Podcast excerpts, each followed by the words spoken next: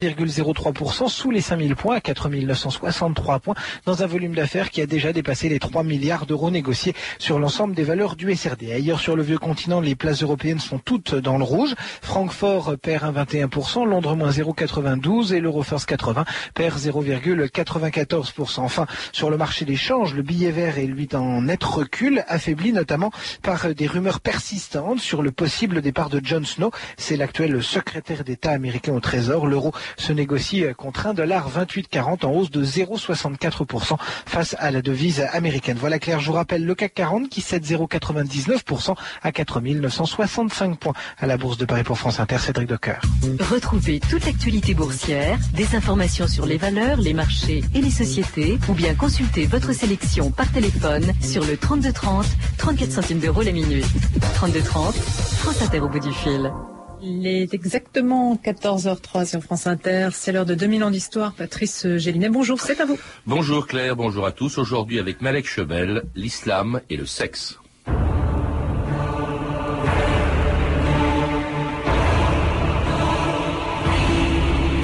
Vos femmes sont pour vous un champ de labour. Allez à votre champ comme vous le voulez. Le Coran, Sourate 2, verset 223.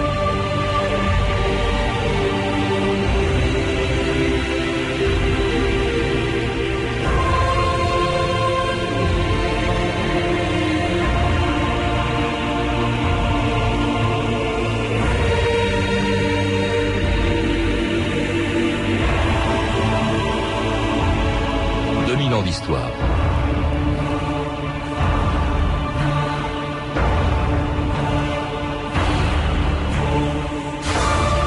Aucune des trois grandes religions monothéistes n'a accordé autant d'importance à la sexualité que l'islam. Pour le meilleur, quand les jardins parfumés et les harems de Bagdad, de Cordoue, d'Ispahan et d'Istanbul inspiraient quelques-unes des plus belles pages de la littérature. Ou pour le pire, en promettant aux kamikazes d'aujourd'hui qu'après leur mort, ils seraient accueillis par 72 vierges au paradis d'Allah. Les femmes du paradis t'attendent, elles t'appellent vêtues de leurs plus beaux atours, écrivait Mohamed Atta avant de détourner l'avion avec lequel il allait s'écraser sur une tour du World Trade Center. Mais cette image négative de l'islam au nom duquel quelques fondamentalistes lapident encore les femmes adultères et brûlent des jeunes filles qui ont perdu leur virginité avant le mariage ne doit pas nous faire oublier que la religion de Mahomet fut aussi la première à ne pas faire du plaisir sexuel un péché et à proclamer l'égalité des hommes et des femmes. Mahomet nous enseigne d'adorer un Dieu unique, d'exprimer la vérité, de défendre la femme contre les abus. Dieu a bien créé la femme pour devenir la compagne de l'homme. Elle est différente, mais notre égale. Notre égale Nous nous payons des femmes. Nous les nourrissons, nous les habillons, nous les utilisons, nous les congédions. Les femmes, nos égales Quand Dieu a créé l'homme, il a conçu un mâle et une femelle. Ah, je te demande de respecter en toute femme le ventre qui t'a porté. Malek Chebel, bonjour. Bonjour. Vous êtes un des spécialistes les plus connus du monde arabe et de l'islam, dont on dit souvent que la religion est une religion misogyne, mais dans votre dernier livre, le Kamasutra arabe, vous affirmez au contraire que l'islam aime les femmes, même qu'il n'a pas peur de la sexualité. Et pourtant, il y a le voile, il y a la circoncision, il y a la lapidation des femmes adultères. Comment peut-on dire dans ces conditions que l'islam aime les femmes? Parce que dans ma vision des choses, il y a, si vous voulez, la vie amoureuse et il y a la psychopathologie de la vie amoureuse. Ce dont parlent les détracteurs de l'islam, ils parlent de la psychopathologie de la vie amoureuse, qui est minoritaire en islam, qui existe. Vous savez bien que moi, je suis pas langue de bois. J'accepte qu'on dise que une partie de l'islam n'aime pas la chair, n'aime pas les femmes, ce sont des misogynes, ils viennent d'Orient et c'est normal. Mais la plus grande majorité des musulmans, je peux vous dire que sur les 14 siècles d'existence de, l'islam, la tendance la plus euh, marquante est le respect de la femme et surtout porter vraiment au pinacle la sexualité et l'érotisme. Oui, vous, vous dites qu'effectivement, au fond, pour euh, un bon musulman, aucun musulman plutôt ne perd euh, sa qualité de bon musulman en s'adonnant à la chair. Euh, est-ce que c'est pour le plaisir ou, comme c'est le cas de, dans le christianisme, dans d'autres religions, pour la fécondation? Alors au départ, c'était pour la, la fécondité, évidemment, pour des raisons matrimoniales, pour des raisons de, de multiplication et, de, et, de, et de puissance des familles. cependant, du temps même du prophète, cette, ce prédicat, si vous voulez, matrimonial, ce prédicat de fécondité, a été complètement dépassé et on a atteint tout de suite le niveau érotique, le niveau de jouissance, avec le plaisir en soi. Euh, au temps du prophète, on parlait des femmes, des parfums. Le prophète aimait les femmes, les parfums et la prière en troisième position. Donc ça prouve bien que euh, la question a été à peu près réglée déjà euh, au, durant la vie du prophète. Il, aimait les femmes, il en avait même neuf ou onze, même disent certains, dont, dont la plus jeune était sa préférée, qui Aïcha, qui avait 11 ans, qui avait 40 ans de moins que, que lui, je crois. Alors, il faut se replacer évidemment dans le contexte. Aïcha, comme euh, dans la plupart des, euh, des sociétés, on va dire, aristocratiques, était la fille de son meilleur compagnon, Abou Bakr. Pour des raisons d'ailleurs d'alliance, elle était toute jeune et il a il a dit à son meilleur ami qu'il euh, voulait l'avoir pour femme. Elle est rentrée chez lui à 9 ans. Elle a, euh, elle est rentrée chez lui à 9 ans. Elle a cohabité avec lui entre 11 et 13 ans. Donc, à l'époque, 11 et 13 ans, une femme est déjà, est déjà mature, si vous voulez. Donc, il faut se resituer dans dans le contexte. C'est vrai, elle était la plus jeune, mais Mahomet a épousé également des femmes plus âgées que lui. Khadija, qui avait 20 ans de plus que lui qui était sa première femme. Il est resté monogame avec elle jusqu'à sa mort. Et d'autres encore qui étaient plus âgés que lui. Donc, c'est pas un choix, il n'avait pas un choix particulier pour les plus jeunes. Alors, il y a aussi le paradis de, Mahomet dans, dans un livre récemment traduit qui s'appelle le livre de l'échelle de Mahomet, qui est plein de femmes qui sont toutes vierges, hein, les houris, on les appelle. Oui, houriyat, les houris, elles sont, elles se, en fait, revirginisent après chaque acte sexuel. Hein. Mais attention, c'est une, c'est une image. C'est une image. Ça ne veut pas dire qu'en réalité, les hommes vont trouver des vierges au paradis. Qu'on se mette d'accord. D'ailleurs, c'est tellement une image qu'au Moyen Âge, il y avait des mystiques euh, persans qui avaient imaginé l'équivalent pour les femmes. Un sexe d'ambre au paradis qui attend les femmes, un sexe d'ambre, un sexe masculin, dressé comme euh, de l'ambre, puissant comme de l'ambre, et qui ne et qui ne tombe jamais. Si vous voulez, c'est une érection permanente. Les femmes peuvent en jouir pleinement. Alors le, Coran n'est pas un livre euh, érotique, bien sûr. Cela dit, il y a des passages qu'on n'imagine pas dans la Bible. Par exemple, euh, l'histoire de cette euh, femme de Putiphar, Putiphar qui était un intendant du pharaon d'Égypte, dont la femme Zuleira tombait amoureuse du fils de Jacob, Joseph, hein, qui était vendu par ses frères comme esclave en Égypte. Et alors qui leur dit, qui dit à cette femme, qui dit à, à, Joseph, me voici à toi, prends-moi, je suis follement amoureuse. On n'imagine pas ça dans, dans des textes bibliques, par exemple. Et puis c'est incendiaire, si vous voulez. Pour la première fois dans le Coran, et même pour la première fois dans l'histoire des Arabes, si je puis dire, on a un désir sexuel de femme. Exprimé. Affirmé par la femme elle-même. Adultère. à femme adultère chez elle, et aux dépens de son esclave. Donc on a là euh, toute une combinaison de transgressions d'un seul coup, et c'est raconté dans le Coran, et ça fait le délice des femmes d'aujourd'hui, des femmes arabes d'aujourd'hui. Sur tous les marchés, sur tous les souks, il y a des bardes qui racontent cette histoire et c'est souvent des, souvent des auditoires de femmes qui, les écoutent. Alors ça dit, le Coran n'est pas de la littérature érotique, contrairement à ce texte très célèbre dont l'héroïne est une femme qui pendant mille et une nuits avait réussi à échapper à la folie meurtrière d'un roi en lui racontant des histoires chez Erazad. Je n'aime pas les histoires. Un merveilleux conteur d'histoires m'a dit un jour il faut captiver son auditoire dès le début, autrement, il n'est plus attentif. C'est mon cas. C'est parce que je ne vous ai pas encore parlé de Coda le Noir.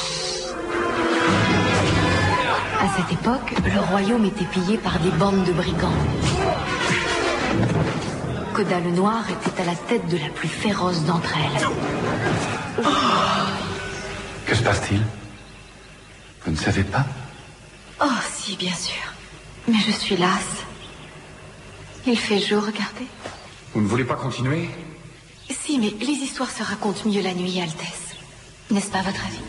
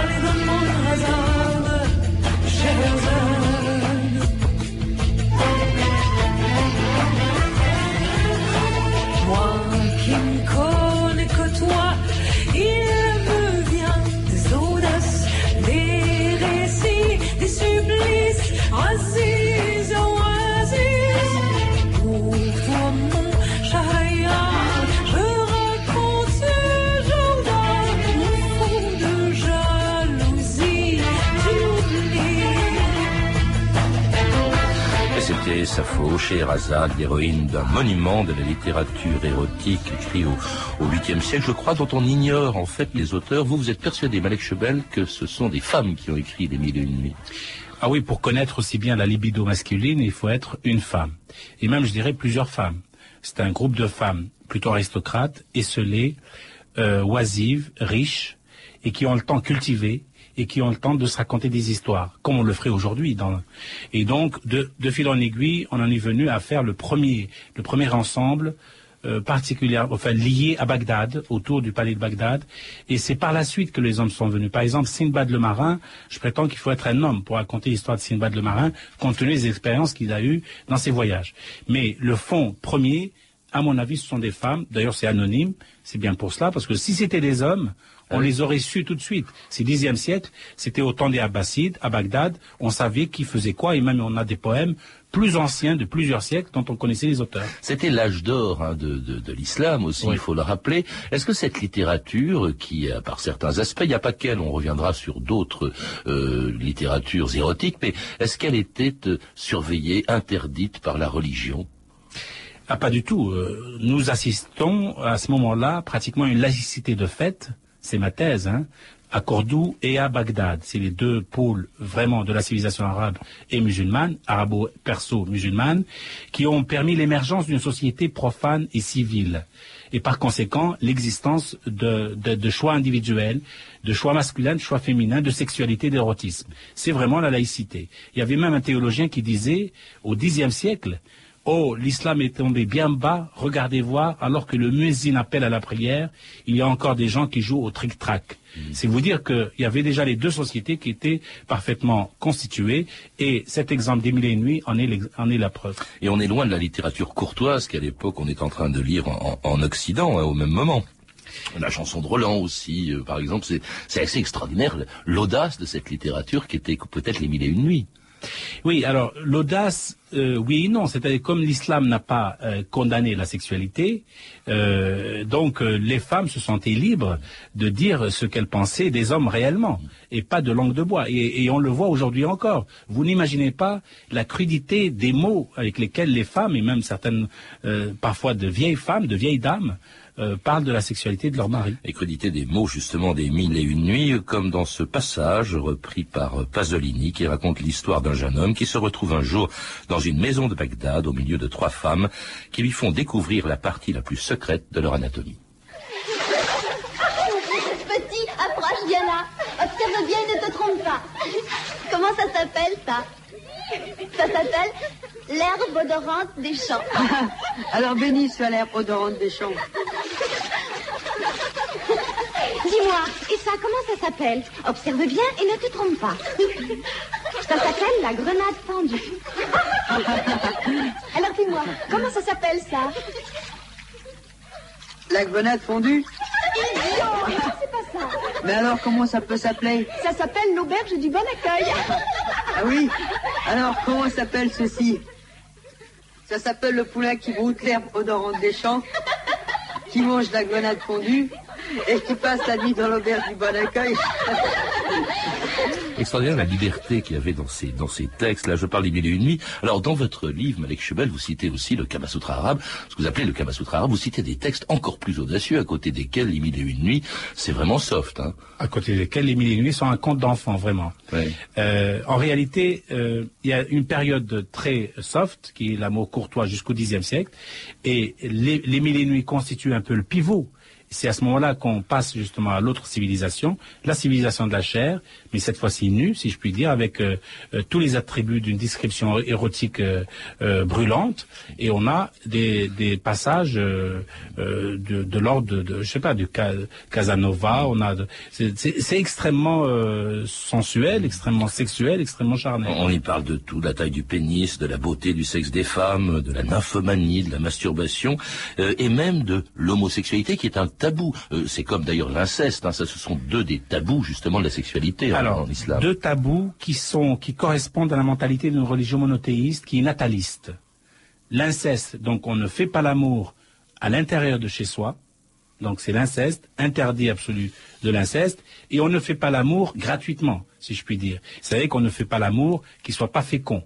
C'est ça, l'interdit, il vient du fait que euh, l'homosexualité ne produit pas, n'est pas productrice, si vous voulez, d'enfants. Donc les deux, les deux tabous-là sont liés à la fécondité. Mais au IXe siècle, moi j'ai des textes ici dans ce livre, je fais parler deux hommes, un homme qui aime les femmes et un homme qui aime les hommes. Au IXe siècle, Jahez, c'est assez, mais c'est spectaculaire parce que c'est d'une modernité extraordinaire. Aujourd'hui, euh, dans mon hypothèse, nous avons infiniment plus régressé, on a régressé par rapport au IXe siècle où il y a un débat sur l'homosexualité tout à fait détendu. Alors cela dit, ce sont souvent des, des textes qui euh, véhiculent une conception euh, assez machiste hein, du, du plaisir sexuel. Au XVe siècle, par exemple, le cher égyptien Soyuti euh, écrivait « Louange à Dieu qui créa les verges droites et dures comme les lances pour guerroyer dans les vagins et nulle part ailleurs ». Alors là, il est toujours question, ou très souvent question, du plaisir des hommes, même dans les mille et une nuits. C'est Sherazade qui offre du plaisir au roi. Qu'en est-il du plaisir des femmes? Est-ce que l'islam le prend en compte? Alors euh, là encore, nous, avons, si vous voulez, une civilisation bédouine, arabe, en partie misogyne, euh, et sur le tard machiste. En réalité, les femmes sont une partie prenante de la poésie érotique et elles sont souvent maîtresses à bord, si je puis dire, au moment où l'acte se fait. Et souvent, les hommes parlent de l'angoisse qu'ils ont face à une femme quand ils ont à la, à à copuler avec elle. Et donc, à mon avis, la femme pratique la sexualité, l'homme l'a dit. Et c'est les permissions sociales qui permettent ça. C'est que la femme ne dit rien sur le sexe, mais n'en passe pas moins, et le pratique encore plus. D'ailleurs, je, je, vous ai dit que toute la littérature un peu, un peu interdite, un peu cachée, un peu masquée, est une littérature féminine orale. Quant à la littérature, euh, si vous voulez, écrite, officielle, elle est masculine. Mais la femme, elle joue, elle joue sa partition d'une manière absolument splendide. Hein. Pour un plaisir aussi que l'on retrouve dans ces hauts lieux de la sexualité en pays musulmans, le hammam et le harem. Un jour, une nouvelle femme arriva au harem. Elle ne savait rien de cet univers dans lequel elle allait peut-être entrer pour toujours. Elle a été longuement préparée dans l'art de l'amour. Elle a été éduquée dans le secret. Reste tranquille. Je m'appelle Massoud. Tu n'as rien à craindre. Tu es dans le plus bel endroit au monde. Personne d'autre que toi ne l'a vu. Si tu as entendu quelqu'un te dire qu'il était venu dans ce paradis, c'était un mensonge. Cet endroit est bien plus privé que toutes les propriétés privées. Est un jardin, un jardin secret. Si tu le laisses faire, il te nourrira et tu t'épanouiras comme une fleur. Laisse l'eau te purifier. Nage. Et c'était un extrait du film d'Arthur Joffé, Harem, un haut lieu de l'érotisme arabe, vous le rappelez, Malek Chebel, euh, un paradis, on vient de l'entendre, mais aussi euh, quand même euh, un, enfer, en tout cas une prison, même si elle est dorée. Les femmes y sont captives quand même. Oui, mais le harem est une minorité dans, si vous voulez, statistique, pour ce qui est, en tout cas, de la polygamie. Parce que quand on parle de harem, c'est comme au temps de la Grèce ancienne, c'est le gynécée. C'est l'endroit où se trouvent les femmes, tout simplement. Hein, par rapport à la vie masculine qui se passe à l'extérieur. On oppose d'ailleurs harem à sérail. Le sérail, c'est l'endroit où a lieu la vie publique. Bon, là, harem, sérail, le problème ne se pose pas. Ce qui, ce qui pose problème, c'est la polygamie. C'est le fait qu'à l'intérieur du harem, un homme dispose de quatre ou de quatre femmes maximum. Il peut avoir des concubines dans le passé. Alors, la polygamie est réduite sur le plan statistique dans le temps. C'est-à-dire qu'il y avait très peu de polygame vraiment.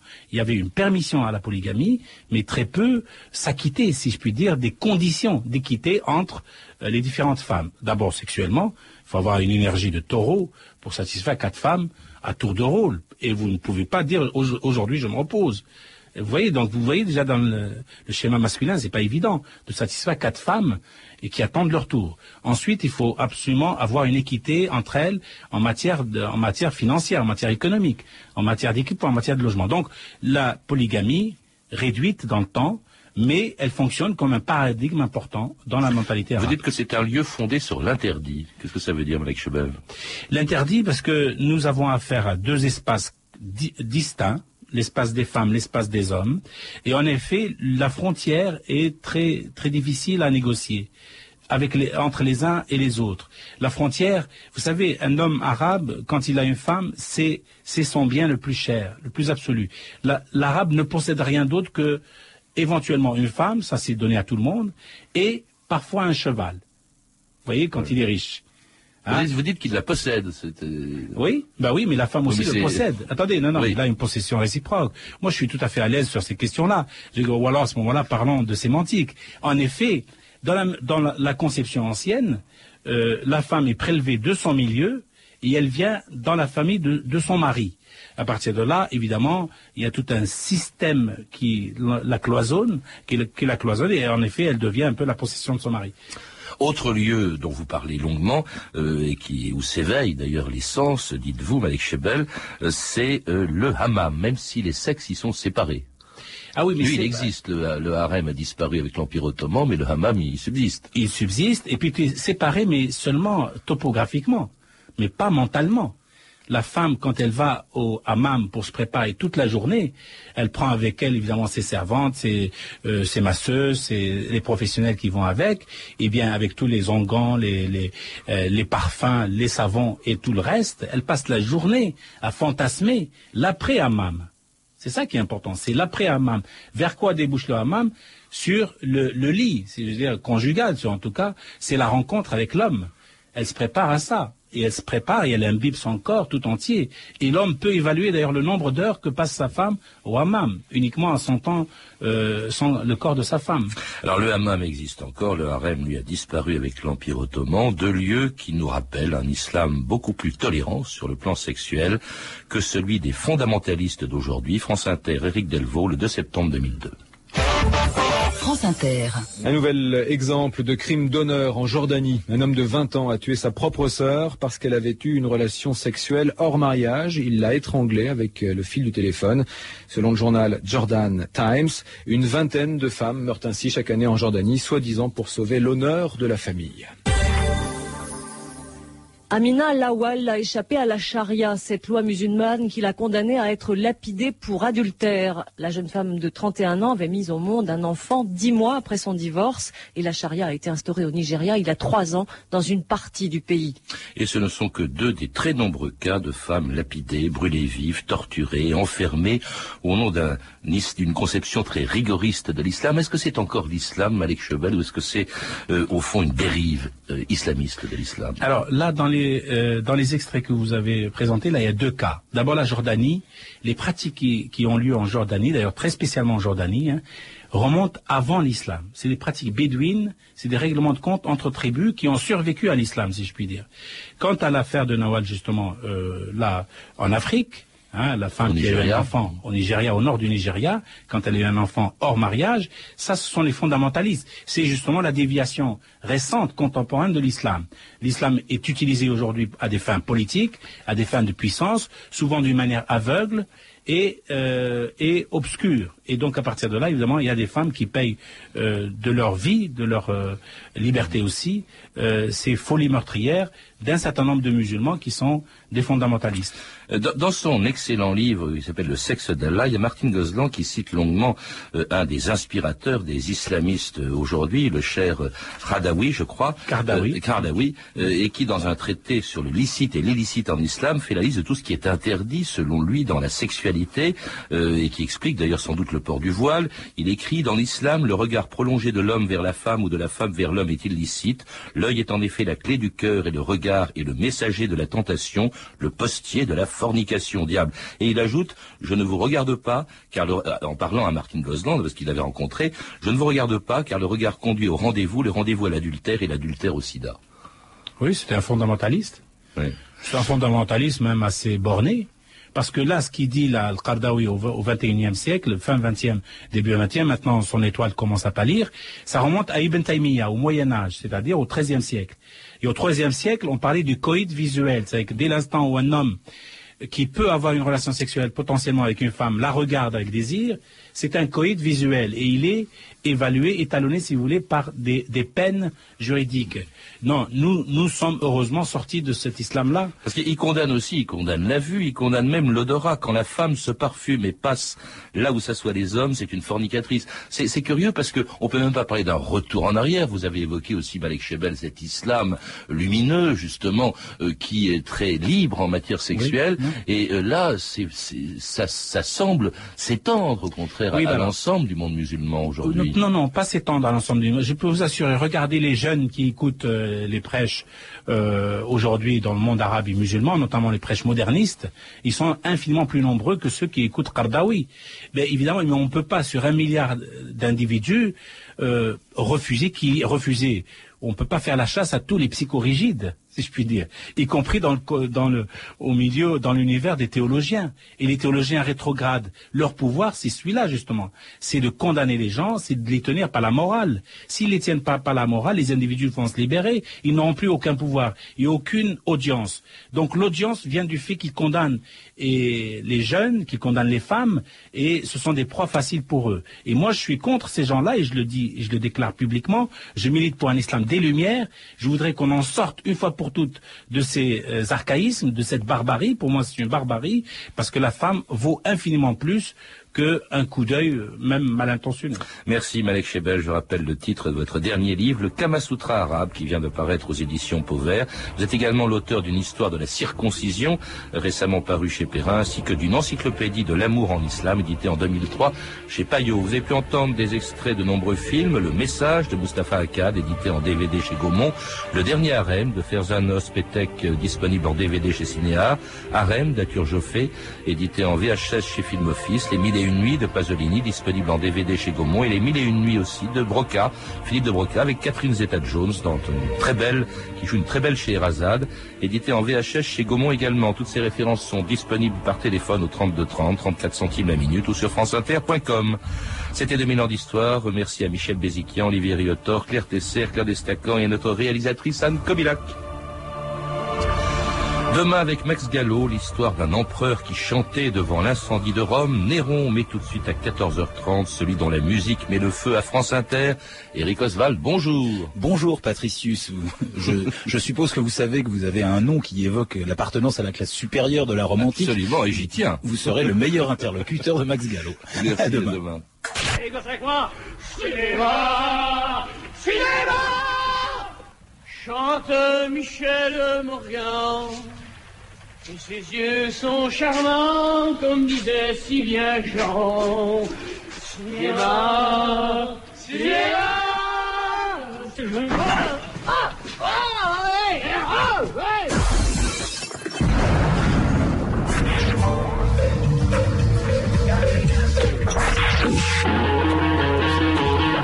Amis de la musique. Musique. Music. I need a pound of. Musique Express.